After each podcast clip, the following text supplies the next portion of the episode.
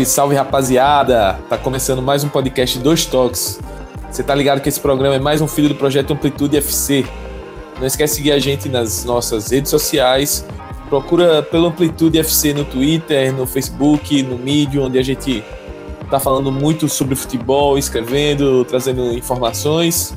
E também o nosso canal no YouTube, que contém os nossos podcasts em formato de vídeo lá para vocês acompanharem, além das nossas plataformas como Spotify, iTunes e outros agregadores diversos.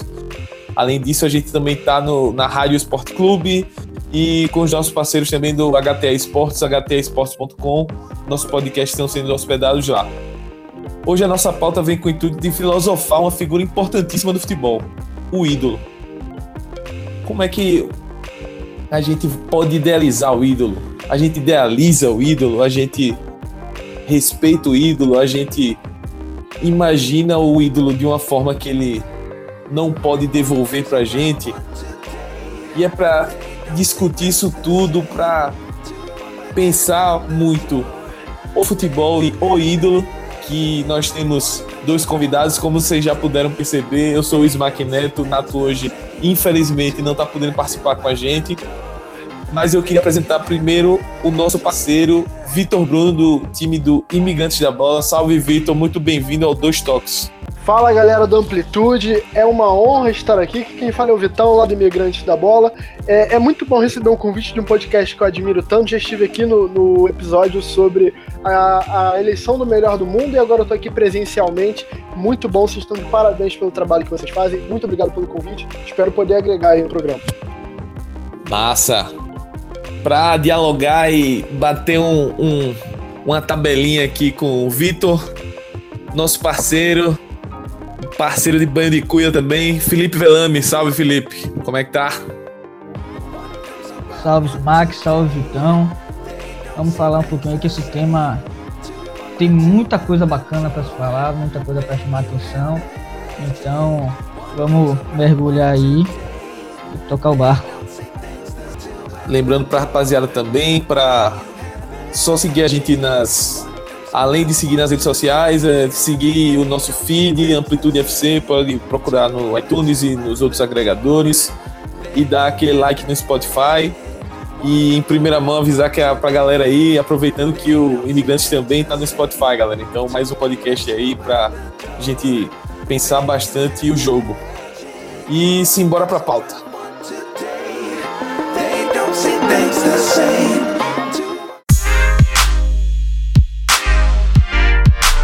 Então, galera, o programa de hoje vem para discutir, para filosofar, para conversar, para questionar o papel do ídolo no futebol brasileiro, no futebol mundial, no futebol. A gente sabe que o ídolo não é uma exclusividade do esporte, o ídolo também faz parte da música, das artes, de outras profissões. A gente vive num país que gosta de personificar as coisas, tanto para o bem quanto para o mal, e os ídolos acabam catalisando isso, esse sentimento, esse, esse essa ânsia por resoluções fáceis, por é, imagens que nos representem, dentre outras coisas. No esporte de rendimento, ainda mais com toda essa mediatização do esporte, com toda essa todo o dinheiro envolvido, marketing envolvido, cada vez mais o ídolo ele vai ganhando contornos também econômicos e além disso, o ídolo também ele é cobrado pela sua questão, pela sua inserção dentro da sociedade. E aqui a gente está tentando não é, conceituar o que é certo e o que é errado. A gente quer discutir e quer trazer as visões. E aí eu queria ver com o Felipe primeiramente. Felipe, você acredita que o futebol ele deve exercer esse papel social para a sociedade ou o futebol ele pode é, ser responsável por uma, entre aspas, transformação social e os ídolos, nesse caso, seriam importantes para isso? Ou você acha que é, por ser um entretenimento, é, talvez as pessoas queiram um pouco demais do, do, do ídolo em si no futebol? Cara, assim, em primeiro lugar, eu acho muito complicado você exigir de alguém essa postura, no sentido, por exemplo, de um cara que ele se destaca pelo futebol, pelo esporte, e que ele atinge um nível de reconhecimento, um nível de peso, um nível de própria representatividade mesmo dentro do esporte, dentro da sociedade, até certo ponto. Principalmente aqui no Brasil tem muito. Futebol é, anda muito lado a lado com, com a sociedade. Então eu acho complicado você exigir esse comportamento, mas eu acho que as pessoas, os jogadores, os seres humanos que chegam nesse patamar, que tem essa visibilidade, que tem essa condição, eu acho que eles conseguirem incorporar isso à sua personalidade, ou mesmo agir desta forma, eu acho que isso traz uma grandeza, traz um cementa muito mais o status dele como ídolo, como referência, até o próprio legado dele aqui no, no, futebol, a gente acaba não pensando muito nesses termos, mas os esportes americanos são muito, é muito comum utilizar essa palavra, se pensar como o legado do atleta, o legado do time.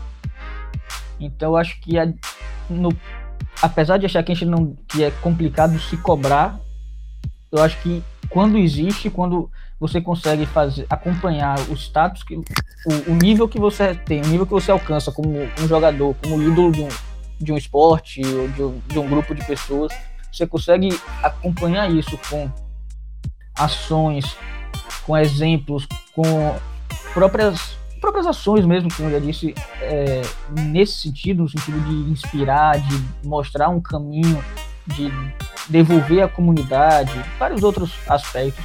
Eu acho que isso engrandece demais a sua postura. Você não vira apenas um ídolo esportivo, algo que é porque você consegue chutar uma bola no gol, por exemplo. Você se torna um ídolo pelas suas ações, pelo seu impacto na comunidade, pelo que você agrega além do esporte. Então, por exemplo, Neymar não é um cara desse de trazer, apesar dele ser ídolo para muitas crianças, para muitas pessoas, a imagem dele não, não tem esse peso. Ele tem, tem várias críticas, muitas injustas, muitas exacerbadas, outras nem tanto, mas ele não tem esse esse peso, esse esse esse legado. O que não impede dele ser um ídolo em campo, disso, dele ser um excelente jogador, absurdo, ter todas as suas, as suas outras qualidades. Simplesmente não tem ou não quer ter essa outra faceta. Isso, eu acho que é difícil você cobrar, você exigir isso. Mas é claro que se o cara tem, se o cara consegue fazer, é ótimo e agrega e traz um peso muito, muito legal. É, e também parte da concepção de que o ídolo ele, ele não é fabricado e você, para estar na condição de ídolo, precisa é, alcançá-la de uma forma natural, senão você acaba sendo como jogadores que chegam em determinado clube, sabem que a torcida aprova determinado comportamento e tentam no melhor linguajar possível, forçar aquela imagem ali. Então, acho que é, no primeiro momento, o ídolo, socialmente falando, é alguém que se converte numa imagem de admiração e, em alguns casos, de espelhamento para um, um objetivo de ah, eu quero ser como esse cara quando eu crescer, mas basicamente o ídolo se ele se cria por si só. E não só com conquistas, não só assim, por atos, por uma forma de agir. A gente vê muitos jogadores. Eu, eu uso muito o exemplo do Davi Luiz, que é uma, é, é uma pessoa maravilhosa, mas como jogador já teve muitos momentos de, de ser contestado. Mas a, a pessoa dele, pelo menos a que vem a público para nós, sempre foi incontestável e muito passível de admiração, que acaba gerando o, o, a, a pessoa se tornar um ídolo. Então acho que vai muito disso, de parte de algo natural, de algo genuíno. É, eu concordo e colocaria outro ponto aqui também, para além da, das pessoas. Vocês não acham que o esporte, principalmente o futebol no Brasil, ele acaba respo re respondendo por uma grande parcela da responsabilidade de formação da, das pessoas? É óbvio que o esporte forma, traz ensinamentos, etc.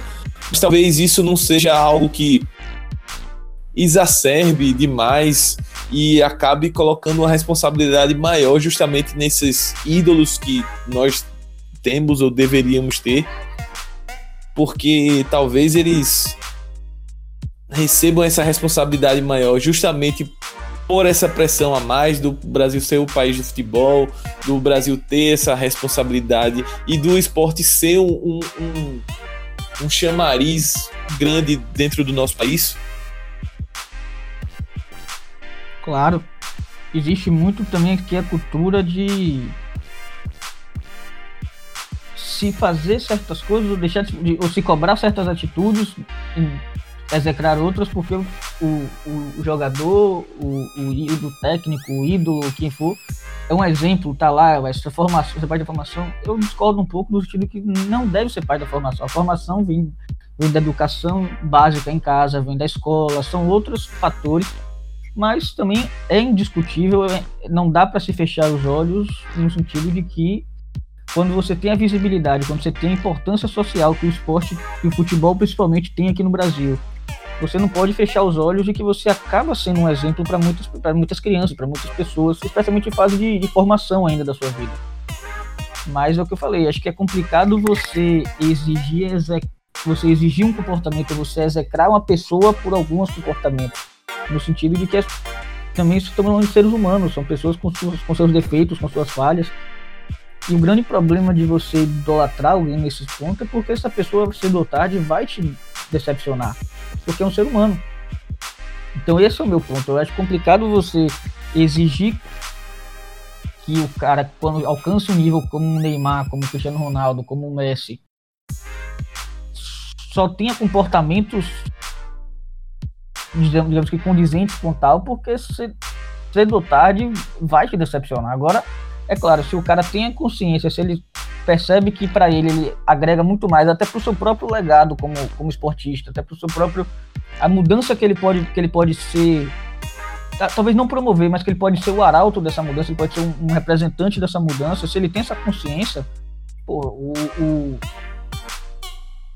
o peso, a história que ele tem, que, que ele deixa é muito mais forte, é muito mais significativa e aí sim, um cara desse merece realmente o patamar de ídolo, merece ser visto dessa forma.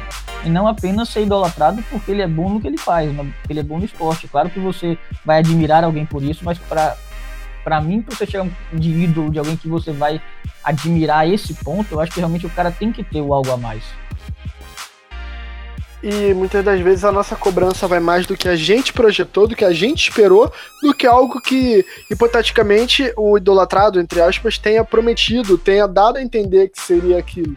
Porque a gente às vezes cobra humildade, com toda a liberdade da palavra e todo o mau uso que ela tem hoje em dia, de alguém que muitas das vezes nunca teve tal postura e nunca demonstrou preocupação em tê-la entendeu? A gente quer, a gente escolhe, em vez da gente entender, na maioria dos casos, lógico, em vez da gente entender a, o cerne dessa pessoa que a gente admira, o, o, porquê dela ser aquela pessoa que nos atraiu os olhos, a gente pega alguém em destaque, é, pensa numa forma de barro, joga aquela pessoa ali dentro e no que não encaixar, a gente recrimina, entendeu?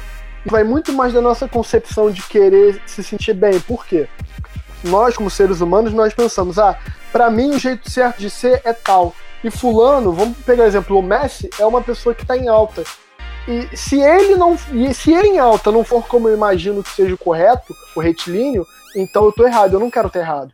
Tá entendendo? A gente acaba colocando quem a gente admira no molde, que às vezes a pessoa nunca quis estar ali. E daí vem a decepção. Daí a gente para e pensa, ah, esse cara não é o que eu esperava. Mas você não esperava que.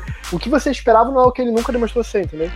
Claro, e a, e a questão também das pessoas projetarem certo tipo de comportamento em outras, exigirem um, uma, como você falou, uma conduta retilínea, uma retidão de comportamento, mas elas mesmas não agem dessa forma. Elas próprias é, e o que é o retilíneo? O que é o retilíneo?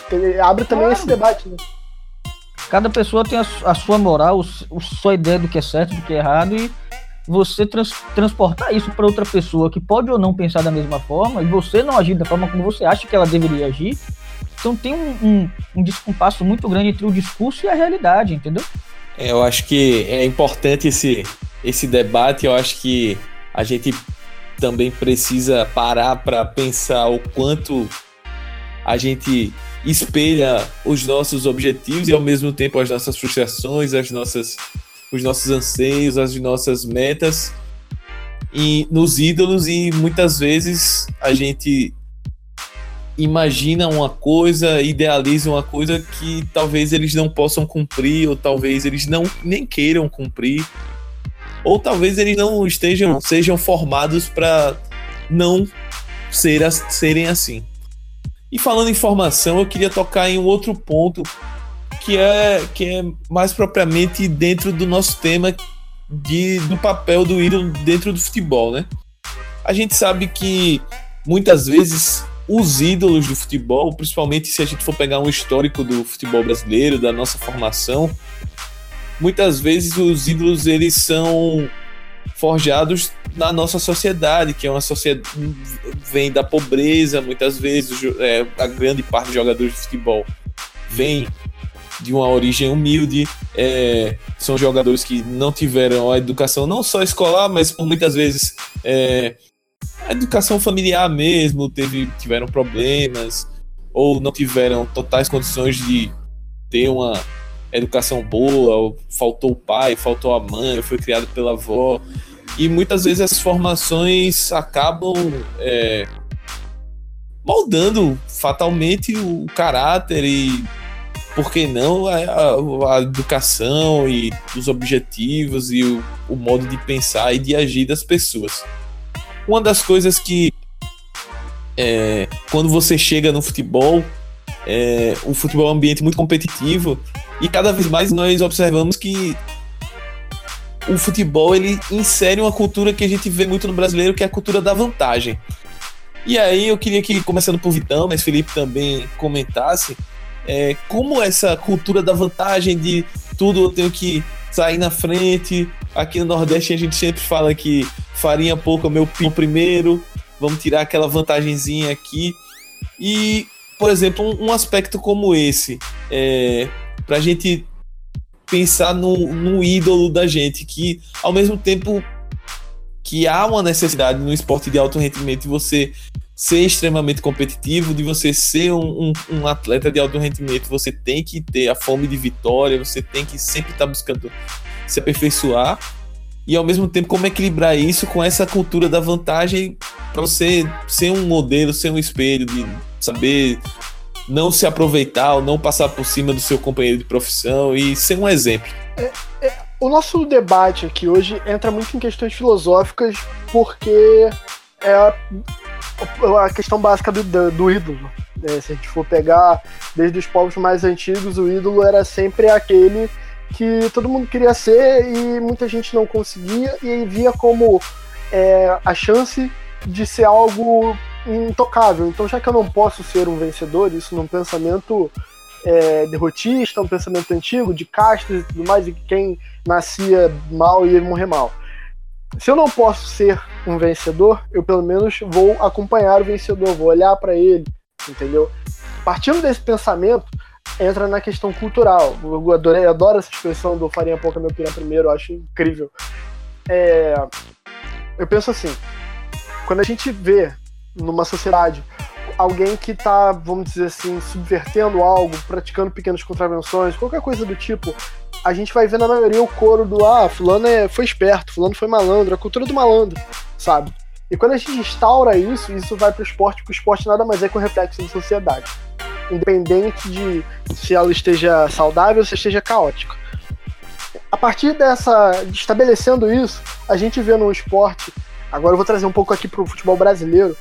É, jogadores agressivos, jogadores violentos, jogadores sujos, jogadores desleais, que fazem atos truculentos com o adversário, com o colega de profissão antes de tudo, e vão pra torcida, comemora, bate no, na mão, bate no peito, a galera vai e vibra. Aí vai na entrevista, o cara fala que, porra, fulano é um, é um filho da puta, fala do cara do outro time, usou palavrão aí que a galera fica doida mesmo, aí esse cara pensa fora da caixa. Mas a gente tá vendo no, no mesmo time, o lateral, o lateral esquerdo ali, que quando o zagueiro desgarrou igual um tarado pra marcar, cobriu posição, que quando o jogador adversário caiu, foi o primeiro a jogar a bola para fora ou prestar atendimento, esse cara não está sendo idolatrado. E esse cara, numa, no modelo ideal, é o cara que, não usando o termo do retilíneo, porque a gente já estabeleceu que isso é, é relativo, mas esse cara é o cara que, vamos dizer assim, é mais leal esportivamente. Mas na nossa cultura, não. Entendeu? A gente vê Rodrigo Caio aí sendo expurgado até hoje.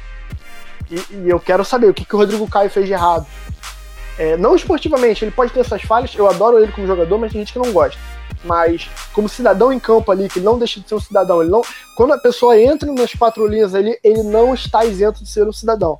O que, que ele fez de errado para ser tão perseguido pela própria torcida, ou até pelas torcidas adversárias, como o Bobinho, o Bonzinho e os caralho a quatro?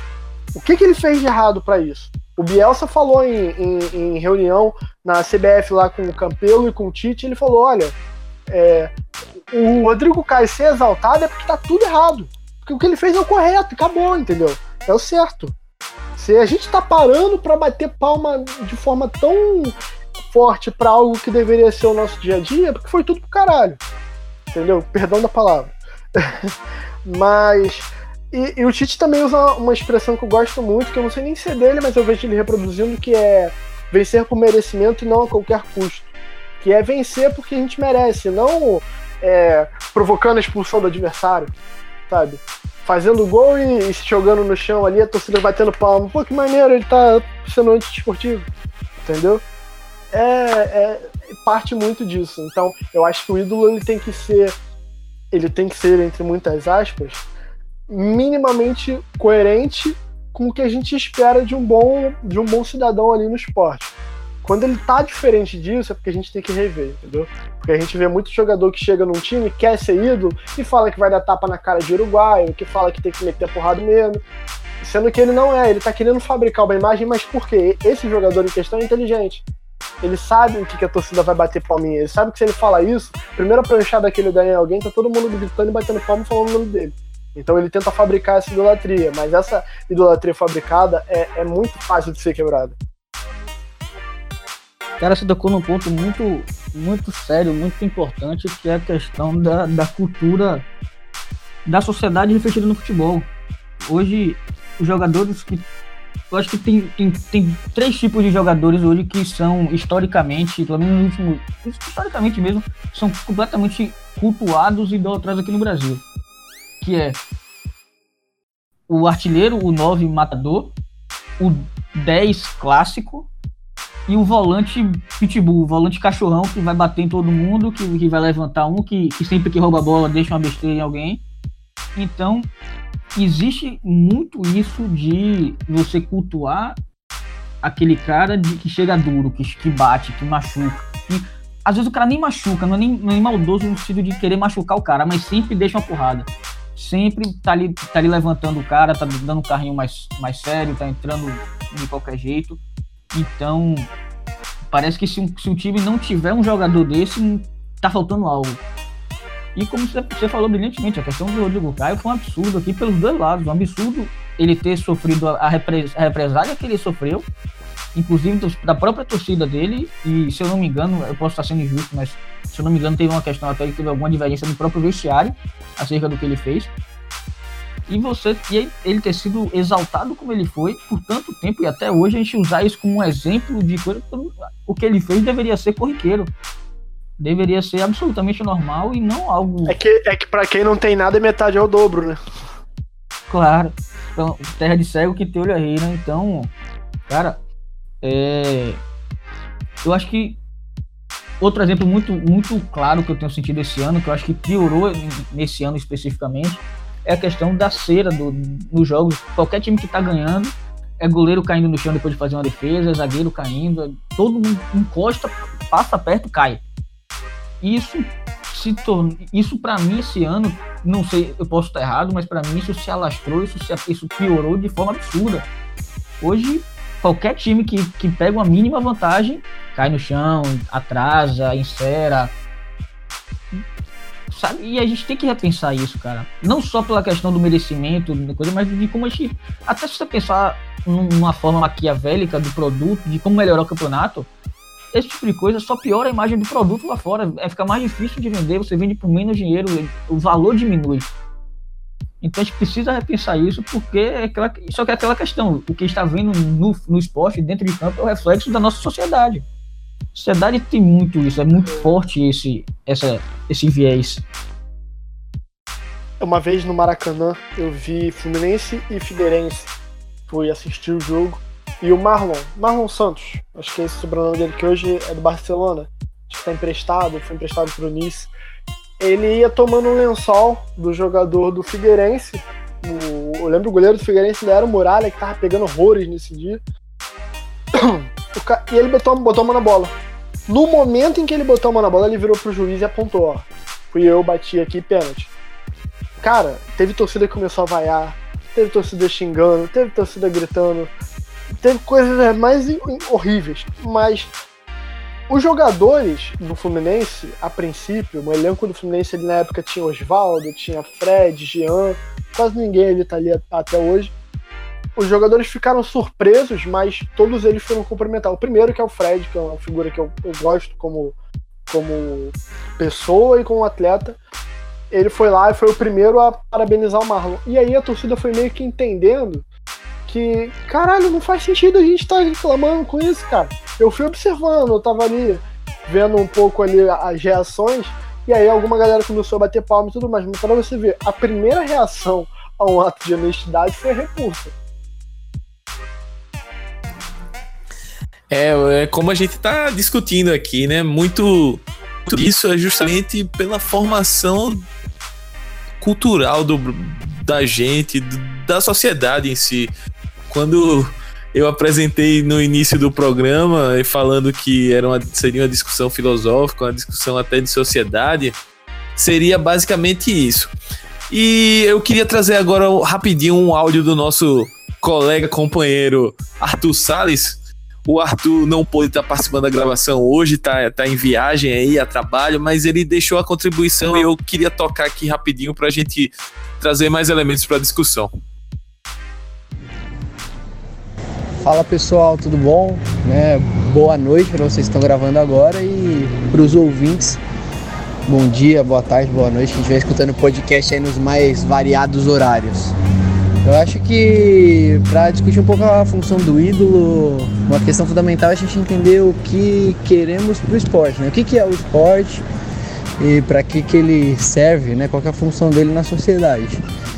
É, ele pode ser entretenimento, né? Ele pode também né, ser um modelo de comportamento, né? enfim. Existem. A gente pode entender ele por muitas óticas.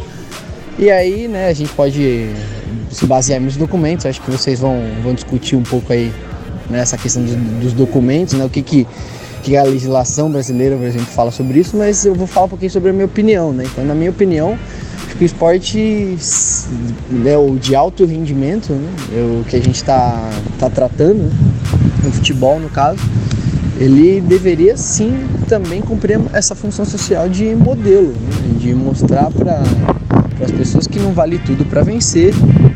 Então, é, nesse sobre esse, esse, olhar, né, sobre esse entendimento, eu acho que aí entra né, o próprio atleta, né, o jogador ele tem uma teria né, dentro desse entendimento uma, uma responsabilidade de se comportar de uma maneira muito exemplar, principalmente dentro de campo. Acho que fora dele é muito difícil a gente falar o que é exemplar, porque cada um tem a sua, a sua régua para medir isso. Mas dentro de campo, né, a questão de respeitar os adversários, respeitar os companheiros e não ter comportamentos que mostrem que vale a pena vencer a qualquer custo, né? simular né, esse tipo de coisa. Então acho que isso, é, essa função é uma função importantíssima. Mas eu não tenho certeza que dá para cobrar isso de ninguém, né? Porque a gente não tem muita clareza do que de que esporte a gente quer, né? Esse, esse seria um esporte que eu considero ideal. Então, assim, no meu mundo ideal, o, o, o, esporte teria essa função e a gente poderia cobrar assim, claramente os jogadores uma postura muito boa. É, acho que fica aí essa, esse questionamento, esse, essa reflexão. Né? E espero contribuir para o debate de vocês aí para a gravação, tá certo?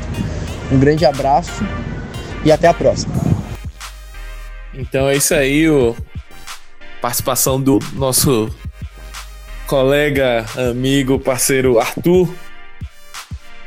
Então, pessoal, é, passando para outro outro ponto que Arthur tocou aí, uh, da idealização do papel do esporte como ferramenta social, não só como é, entretenimento, digamos assim, é, eu queria tocar também nesse ponto como o, o ídolo em si do futebol, como o personagem que a gente acompanha todo, toda quarta, todo domingo, finais de semana, enfim, senta no brau para tomar uma cervejinha ou vai no estádio, como, como o Vitor estava dando exemplo.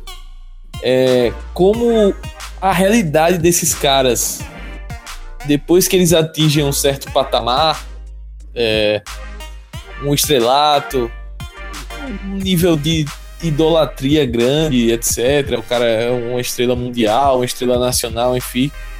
Como isso pode afastar eles da realidade que é a vivida pelos seus fãs, digamos assim. E o quanto vocês talvez pensem se isso atrapalha ou não atrapalha, ou se o jogador é, ele faz ou não faz questão de ter esse contato com a realidade, digamos assim. É, Felipe, você acha que o jogador ele às vezes ele é um pouco alienado, não no sentido de não ligar, mas dele estar tão distante da realidade que ele às vezes não consegue perceber talvez qual, qual a sua função real, ou o que ele pode fazer para ajudar, ou para melhorar, ou para até dar um exemplo? É o que eu falei no começo. Eu acho que, apesar de eu tô, deixa eu só esclarecer também, porque acho que é uma coisa importante. Quando eu falo que você não pode exigir ou não pode execrar alguém por ter determinadas atitudes ou não ter determinadas atitudes, eu estou falando em questões mais, digamos, de referência mesmo, no sentido de ele ter preocupação social, por exemplo, ou dele buscar é, liderar, ou dele buscar passar uma conduta retilínea ou moral, como eu estou falando naquela, naquela hora, mas sim dele, por exemplo, mas e deve sim ser cobrado, deve sim ser exigido questões básicas, como honestidade em campo, como evitar cera, ter essas atitudes que a gente estava falando agora nesse último bloco, mas enfim.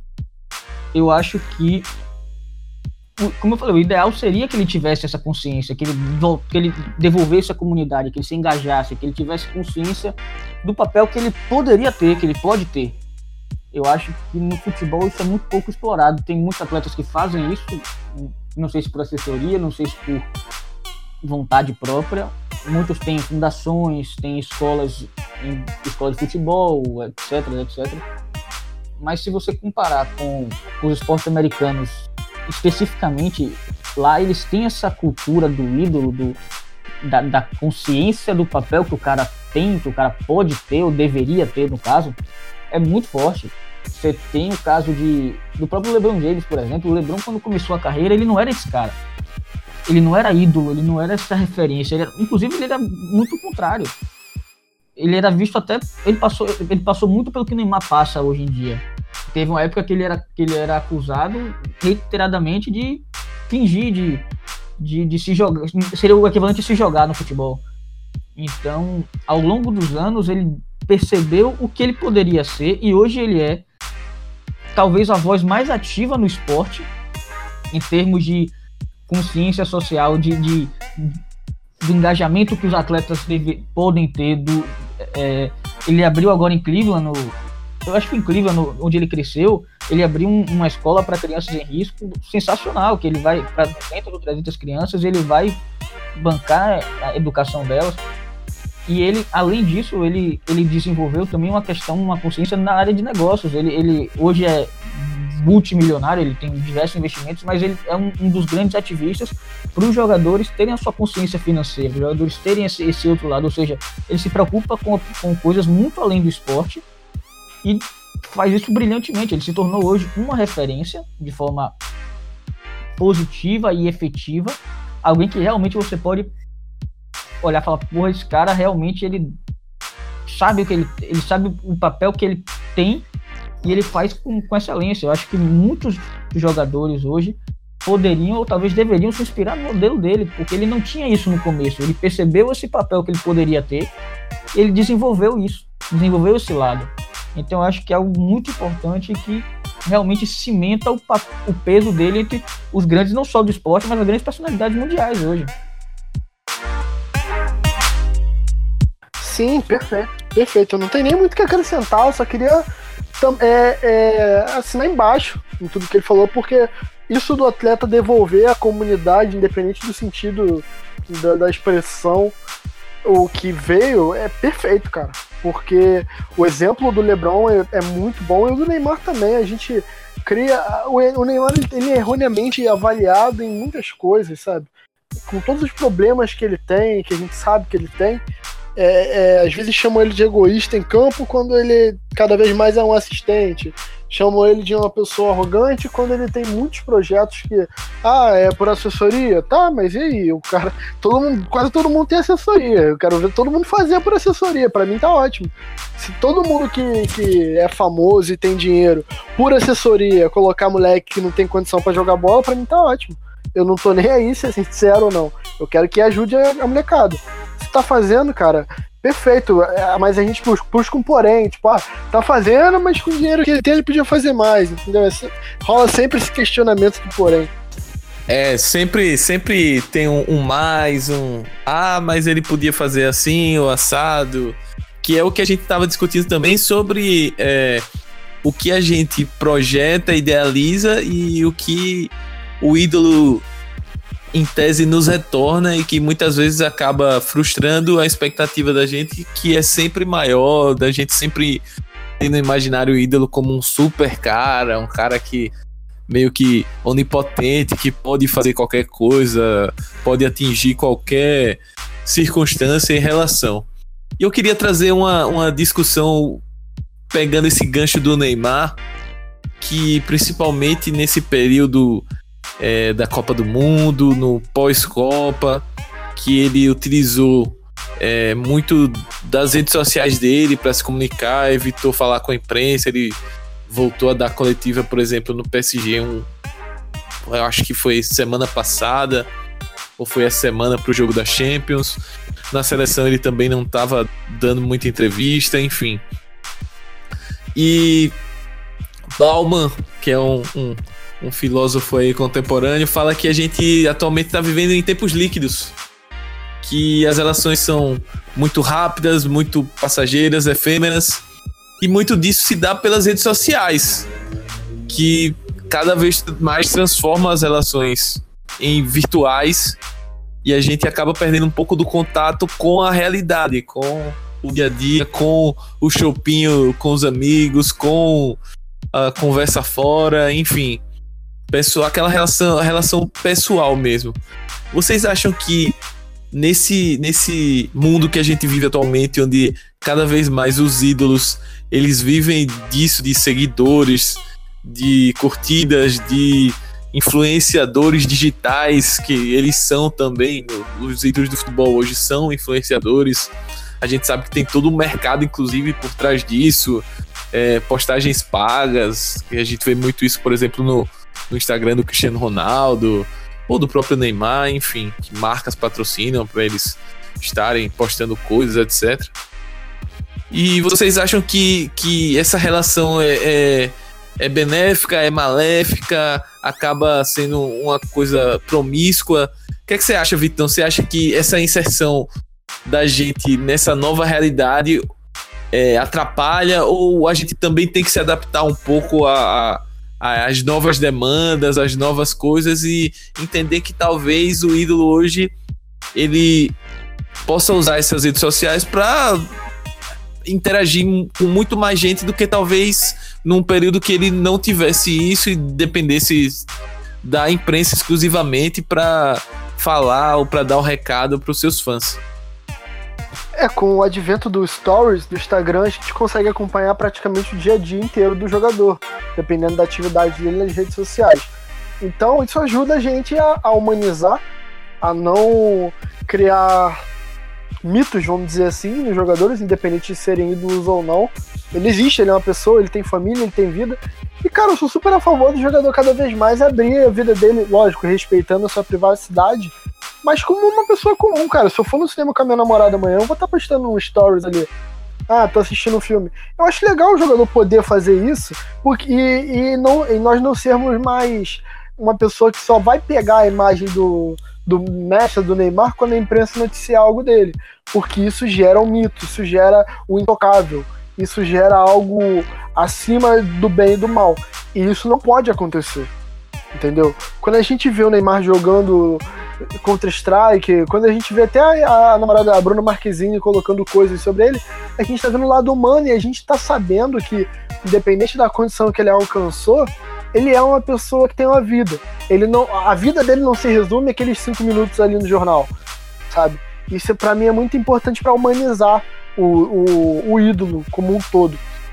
E a gente vive na, numa geração que está aprendendo ainda a lidar com a internet. Ah, mas a internet está entre nós há mais de 30 anos. Beleza, mas a gente ainda cai em notícia falsa, a gente ainda replica coisas sem pesquisar a procedência, a gente ainda vê lance de jogador e acha que ele é bom porque tem meia dúzia de lances bons ali dele que podem ser facilmente cortados e agrupados para parecer que aquilo ali é uma constância entendeu? A gente não sabe como viver com a internet e usá-la como canal. A gente está aprendendo. Quem sabe quem vai aprender mesmo sejam nossos filhos. Então, mas é bom, é bom a gente estar tá cada vez mais próximo de quem a gente está vendo ali jogando, porque justamente é, é tudo isso que a gente está falando aqui, tirar esse complexo de retilíneo, de retilíneo para a gente poder ver que ah, ele tá de bobeira, ele não tá, ele tá jogando, cara, deixa o cara entendeu? Tira um pouco essa, essa idolatria cega e torne algo mais palpável pra gente ver, pô, que maneiro, ele tá fazendo alguma coisa que eu acho legal.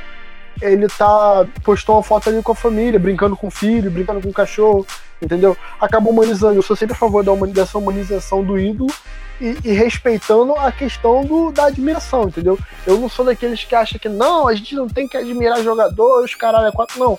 Mas eu gosto dessa relação mais palpável. É, eu concordo plenamente. Eu acho que, apesar de como você. O que, você, o que vocês, Mark, falou no começo é, é real, sim, existe hoje uma talvez uma superficialização das relações por conta desse mundo virtual, digamos assim, mas eu acho que no, no caso do ídolo em si, do, do cara inatingível lá em cima, como era antigamente, eu acho que essa esse boom das redes sociais, essa forma de, como o Vitão falou, dos stories, você acompanhar o dia a dia do cara, do cara poder mandar um recado ali direto para seguidores, para quem, quem acompanha ele. Eu acho que isso não só promove uma, uma, uma humanização do cara, do, do, da estrela, do cara que antes era só o mito do cara e não o cara em si, mas também permite que ele atinja mais pessoas, que ele interaja de forma melhor, que ele entenda melhor, até que ele entenda melhor quem segue ele, digamos que mais ou menos o que se espera dele. Não que ele tenha que fazer o que se espera dele, mas ele consegue ter uma ideia do que se espera dele, do que acham que ele é, do que acham que ele poderia ser. Eu acho que isso facilita você tocar uma quantidade muito maior de pessoas, você ter uma interação mais próxima, você trazer ele mais para perto, o que, e você trazer ele mais para perto, querendo ou não, acaba por aprofundar essa relação. Ao invés de você só vê-lo como o cara inatingível, a estrela, você vê como um cara de carne e osso que tá ali vivendo a vida dele, que se você compartilha do que ele gosta, você vai se aproximar mais. Uma criança hoje que joga com que joga CS e no Instagram de Neymar e vê Neymar jogando CS, vai ficar mais feliz, vai ficar mais, vai se sentir mais próxima dele, porque faz algo parecido. Não é só o futebol, não é só o inatingível.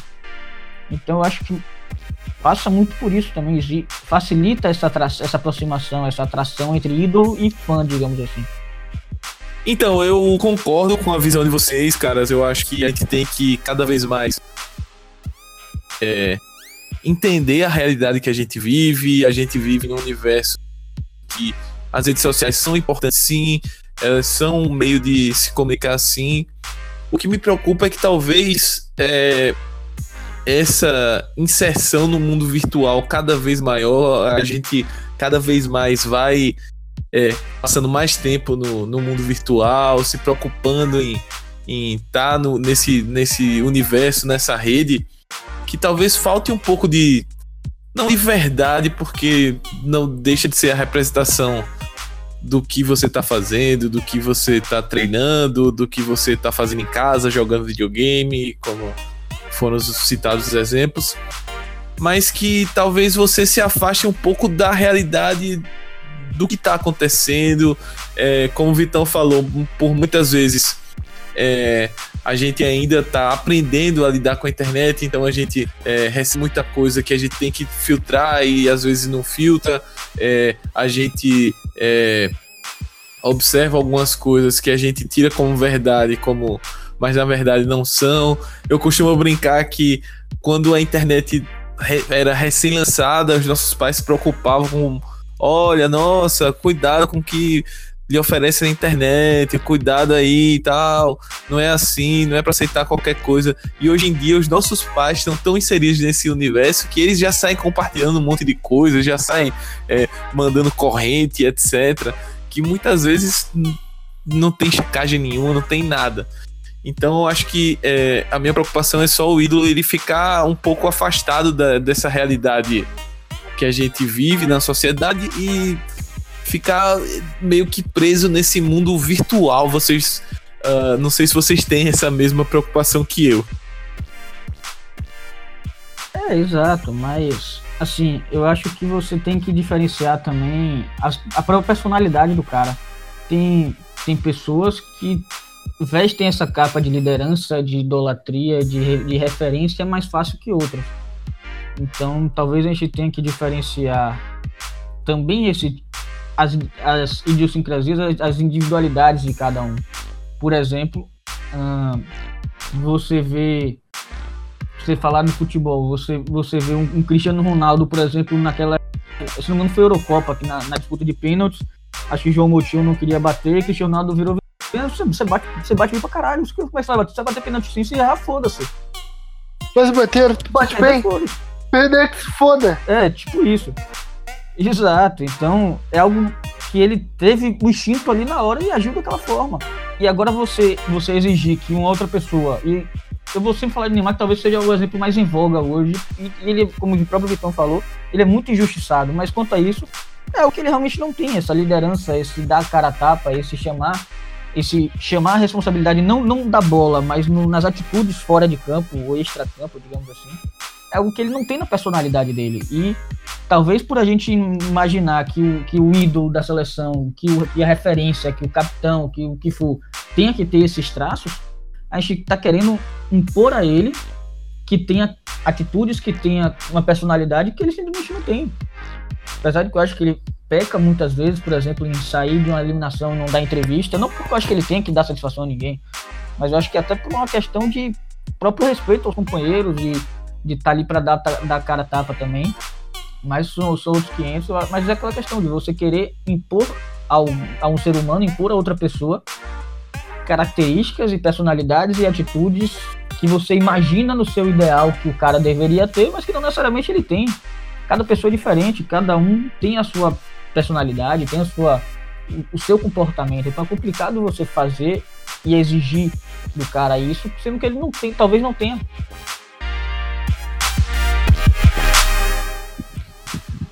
É, é complicado, bem complicado isso. Eu acho que é, é uma discussão muito boa, porque se você for pensar, é, tudo isso que o Felipe falou, eu concordo. Eu acho que é complicado para você julgar isso no, no, justamente porque tá inserido no, no, no universo virtual, digamos assim é complicado você julgar, porque você não tá convivendo com o Neymar, você não sabe o que ele tá passando, ele só tá passando aquilo que ele quer, ou fragmentos da vida dele. E ao mesmo tempo, essa proximidade que é que o universo virtual te dá com o cara, porque eu nunca saberia que o Neymar, sei lá, tava no desfile de moda em Paris se ele não tivesse postando no, no stories lá do Instagram. É, e ao mesmo tempo essa proximidade que dá às vezes te dá o direito de questionar algo, falar algo, ou pensar algo sobre a personalidade dele, ou sobre o que ele deveria fazer ou não fazer, enfim, eu acho que é meio que até uma coisa natural, não que eu ache certo, mas eu acho que é uma coisa meio que instintiva do ser humano em, em tentar trabalhar isso. Mas para acelerar e avançar um pouquinho aqui a nossa discussão, eu queria conversar também sobre dois aspectos sem citar é, X ou Y, ou escolha A ou escolha B. Eu queria que vocês falassem um pouquinho de jogadores que uh, tem se, se a gente sabe que está vivendo um período político bem bastante conturbado na nossa sociedade, enfim, eleições muito próximas, independente de candidato A ou candidato B. e também um pouquinho sobre é, essa questão da religiosidade, independente da escolha de religião de cada um. Uh, muitas vezes a gente vê alguns jogadores que uh, eles têm um perfil mais de baladeiro, de quebra tudo na noite e meio que do nada eu virei, uh, encontrei Jesus, encontrei uh, o candomblé, o budismo, o, ou seja qual for a crença e virou outra pessoa. É, qual a imagem que vocês pensam disso e com relação à política que eu tinha falado antes, é, o quão importante vocês acham que é esse posicionamento? É, se os jogadores também é, têm de entender que eles vão ser cobrados por isso, por esses posicionamentos, ou se eles uh, têm o direito simplesmente de se expressar e as pessoas têm que respeitar isso. Enfim, eu queria que vocês falassem um pouquinho sobre isso. Então, é, é um tema complicado e é um tema sensível, mas vamos lá. Eu não sou religioso, não tenho religião declarada, eu tenho minhas crenças e meus costumes que quem está mais próximo de mim sabe quais são. Mas eu acho que desde que para o bem, eu sou totalmente partidário da pessoa usar a religião como mudança, vamos dizer assim. Porque partindo de um ponto de vista biológico do ser humano, uma vida entre aspas regrada não é saudável. Não é. A gente sabe que não é saudável dormir mal toda noite, beber pra caralho, fumar pra caralho, a gente sabe que não é saudável. Ok? Isso é uma coisa bem, você bem didático, bem chatinho mesmo, mas é, é o meu ponto de vista.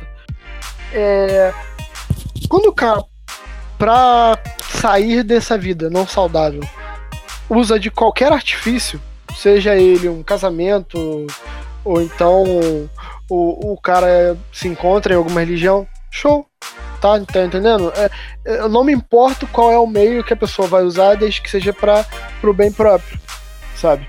Então, no caso do jogador de futebol que vai pra, pra sacanagem, é um cara hum, que desregrado, a gente vê aí muitos jogadores que têm uma vida totalmente incompatível com o esporte de alto rendimento.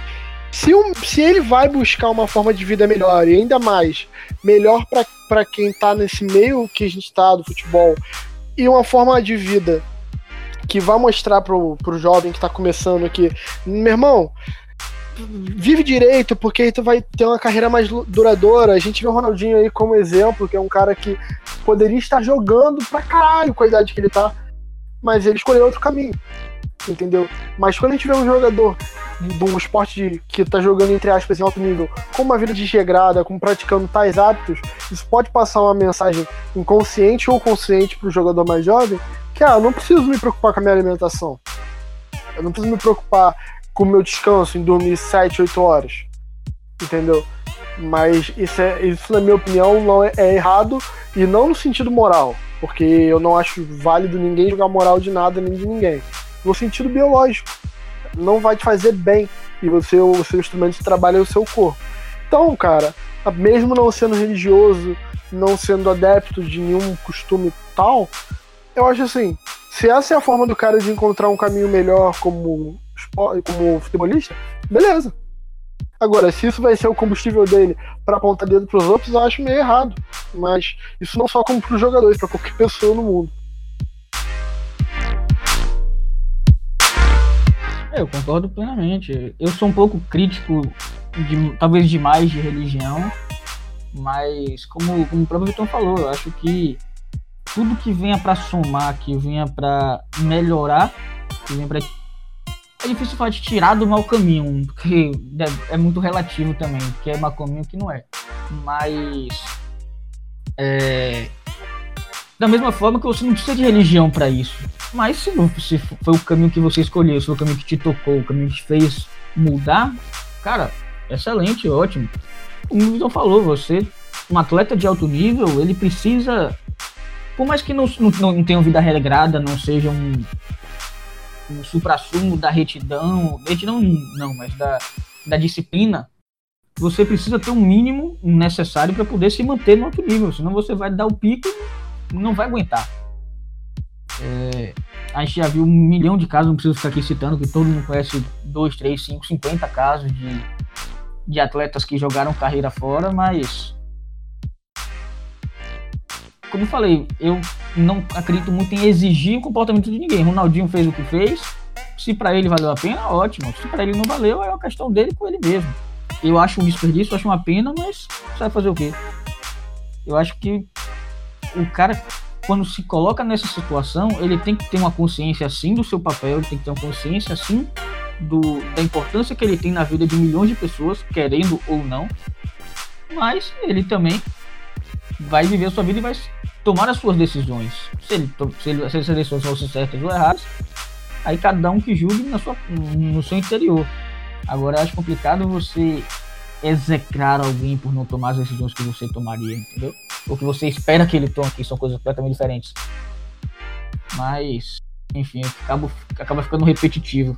É uma questão bem, bem complexa essa da religiosidade. Uh, eu só me preocupo com a questão do exemplo mesmo, voltando a pensar mais como um ídolo, como um espelho, alguma coisa. Uh, de que o exemplo de que o cara pode fazer tudo, é, aloprar tudo e que no final uh, eu vou me regenerar porque Deus vai me perdoar, sabe? É, não que não discuto a religiosidade, etc., mas uh, me preocupa um pouco essa, esse, entre aspas, passe livre de alopração, digamos assim, para depois ser perdoado lá na frente. E acho que talvez falta um pouco de consciência do, do papel do ídolo uh, no sentido de pessoa pública, de uma figura que é um espelho, uh, por mais que o cara tenha essa. Não tenha essa. essa necessidade ou essa uh, visão até de. Poxa, as pessoas estão me observando, as pessoas uh, gostam de mim, ou gostam do meu trabalho, eu vou tentar ser o melhor, a melhor versão possível de mim. Uh, mas normalmente isso é um pouco deixado para lá por motivos N que a gente discutiu aqui ao longo do podcast e talvez a gente exija um pouco demais da, das pessoas que não podem o que elas talvez não possam dar. E a gente poderia ficar aqui discutindo horas e horas. O papo tá muito bom, muito legal. Mas o nosso tempo tá correndo, tá chegando no nosso final. Queria agradecer muito a Vitão que veio a brilhantar o nosso podcast hoje. É, agradecer a galera do Imigrantes que está fazendo um trabalho sensacional. Vitão, muito obrigado, velho. Obrigado pela participação. E dá aí o teu recado, vende o peixe aí do Imigrantes, que tá com dois podcasts agora, tá com muita coisa legal, muita coisa no YouTube, enfim. Vende, vende o peixe do Imigrantes aí pra galera que tá show de bola. Muito obrigado pelo convite, eu gosto muito disso aqui é, e é bom né, esse, entrar nesse papo um pouco diferente do que a gente geralmente está fazendo, cara. Lá no Imigrante da Bola a gente tem nossas redes sociais, a gente está agora começando um formato de, de e-books gratuitos com o intuito de é, facilitar um pouco a, a, percepção de alguns conceitos do jogo. A primeira edição foi feita sobre Maurício Sarri e seu trabalho lá no meu querido Chelsea. Já está lá disponível no nosso Twitter. E a gente tem os podcasts que são podcasts de quinta, que é o homônimo, o Imigrante da Bola. E tem o de, de terça-feira, que é o Player 1, que a gente fala sobre games de futebol. O Nato já esteve lá representando a Amplitude, cara. Queria convidar todo mundo que está ouvindo aí a ir lá conhecer a gente e agradecer mais uma vez esse convite.